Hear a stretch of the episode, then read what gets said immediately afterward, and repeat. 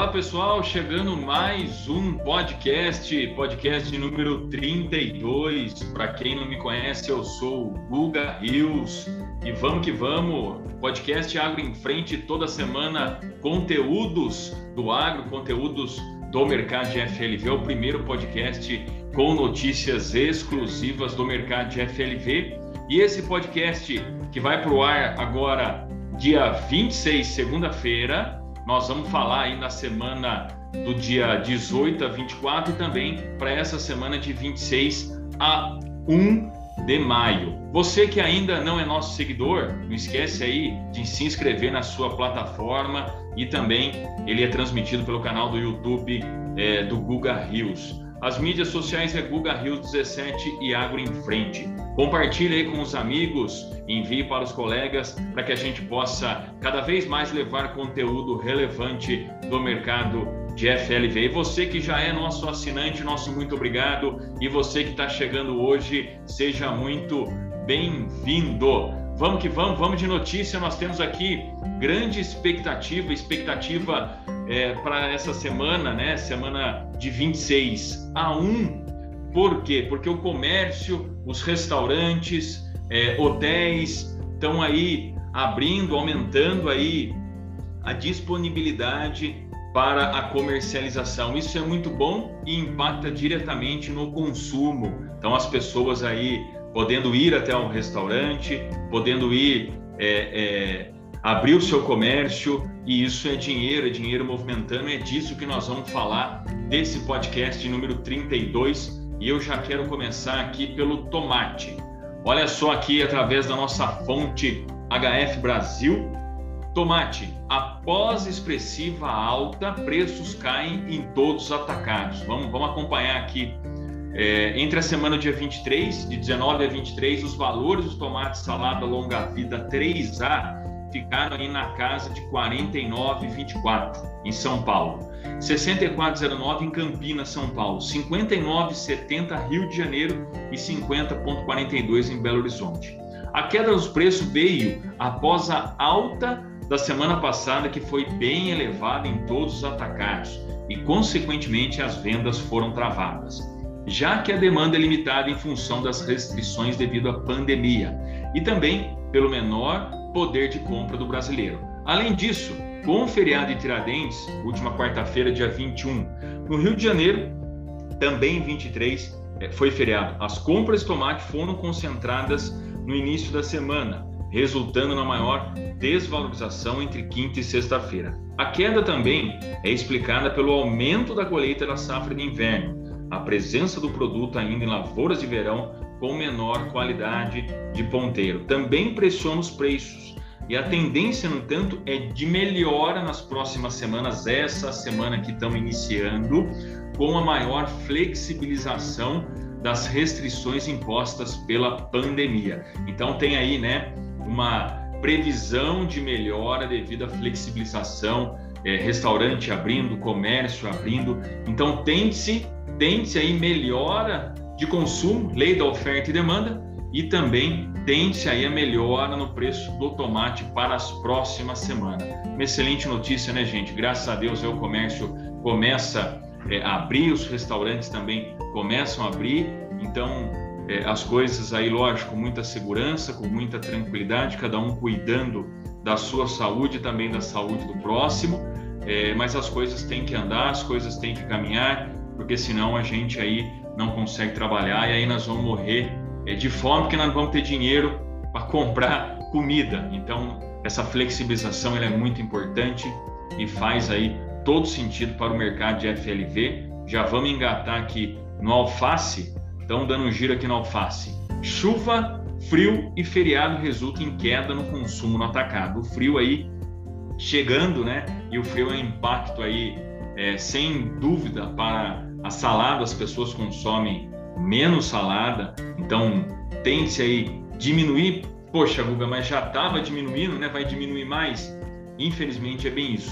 Porém, tem aí a flexibilização, a abertura é, dos restaurantes, abertura de várias frentes de comércio, que tende-se aí também se elevar o consumo é, por mais que estava aí restrito, né, por algumas questões aí de restaurante e tudo mais, então tende-se a aumentar.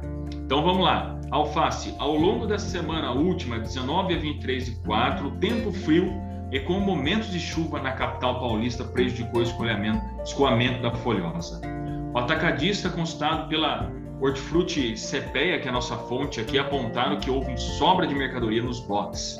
Mesmo com os preços mais baixos, tal fator se deve também pelo fraco movimento que ocorreu nos entrepostos, devido aos fechamentos da pandemia e pelo feriado último de quarta-feira, Tiradentes 21 do 4. Desta forma, Crespa teve queda aí em quase 15%, é, a caixa né, de 24 unidades. As hidropônicas Lisa e Crespa mostraram também é, de 8,29. Na parcial de abril, a 23 do 4, os preços do atacado ficaram em 11% menores em relação ao mês de março. Diante da dificuldade de escoamento da folhosa, mesmo com a oferta controlada para a próxima semana, é esperado uma leve melhora na saída com a reabertura de bares e restaurante. Porém, caso as baixas temperaturas persistam, essa reação deve ser pequena e os preços estabilizarem. Então, tem dois fatores aí para as folhosas, para a alface, que é a reabertura de bares e restaurantes, tende-se aí a maior é, venda, então é, automaticamente a demanda e a procura aí para o produtor, isso deve acontecer para os entrepostos, né, os CEASAs, porém tem aí a questão também de uma frente fria chegando e a gente sabe, frente fria chegando, o pessoal não consome tanta salada assim. Isso é, a gente já sabe muito bem disso, mas tem aí a flexibilização da pandemia que é, tende-se aí a elevar o consumo. Então, vamos torcer também para a próxima semana, é, dessa semana, né, semana dia 26, melhore também aí a situação para as folhosas. Então, continuando aqui o nosso giro de destaque pela FLV, vamos falar da batata. Preços ficam estáveis com desaceleração da safra. Melão, preços do amarelo voltam a cair após alta. Mamão, como estão os dados parcialmente é, de abril, assim como esperado, a oferta do mamão Havaí começou a aumentar gradualmente para abril. Sobretudo nas últimas semanas, esse cenário, juntamente com o comércio limitado, fez com que os preços recuarem também ao longo do mês nas regiões produtoras. Então aí também o giro para o mamão. A cebola, fluxo do mercado quase não se altera. Os citros é a vez da Pocan. Então, chegando aí, né, o clima mais frio nos últimos dias e o feriado desta quarta-feira, último 21, enfraquecer a demanda por citros no estado de São Paulo. No caso da tangerina Pocan, a maior disponibilidade também pressionou as, as cotações na semana entre 19 a 23. A Pocan teve média de 31,22 a caixa de 27 kg. Na árvore, leve recuo de 1,4% relacionado à semana anterior. Para a laranja, além da concorrência com a tangerina Pocan, a oferta de é, precauções também teve-se é, elevado, ainda que poucos. Para a pera, a média desta semana deve manter aí a 38,29 a caixa e 40,80 na árvore parcialmente estável. Continuando aqui o nosso giro a manga, preparativos para a safra é, estão em andamento no Vale do São Francisco. Então, e a banana, fungo R4T é detectado em banana no Peru. Olha só aí também dando giro é, é, para a banana e a banana tendo aí um, um fator é, agravante aí de doença aí encontrado. Então, gente, você que nos acompanha semanalmente aqui, esse foi o giro destaque, destaque do FLV para a semana agora de 26 a 1. Então a gente tem a flexibilização da pandemia que tende-se aí a várias frentes, a retomada de restaurante, bares, comércio e tende-se é, a aumentar aí né, o consumo consequentemente melhorar aí as condições para muito produtor. Muito obrigado você que nos escuta ou também nos assiste, você que está aí na lavoura, na sua produção, dentro do seu carro, no seu caminhão, na sua casa, no seu é, é, fone de ouvido. Nosso muito obrigado e não esquece aí de se inscrever nos nossos canais e também compartilhar com os amigos. Esse foi mais um podcast do Acre em Frente. A gente que tem aí semanalmente encontro marcado, a gente se encontra na próxima semana. Uma excelente semana para todo mundo, paz e saúde e a gente se vê por aqui. Abração, pessoal, muito obrigado.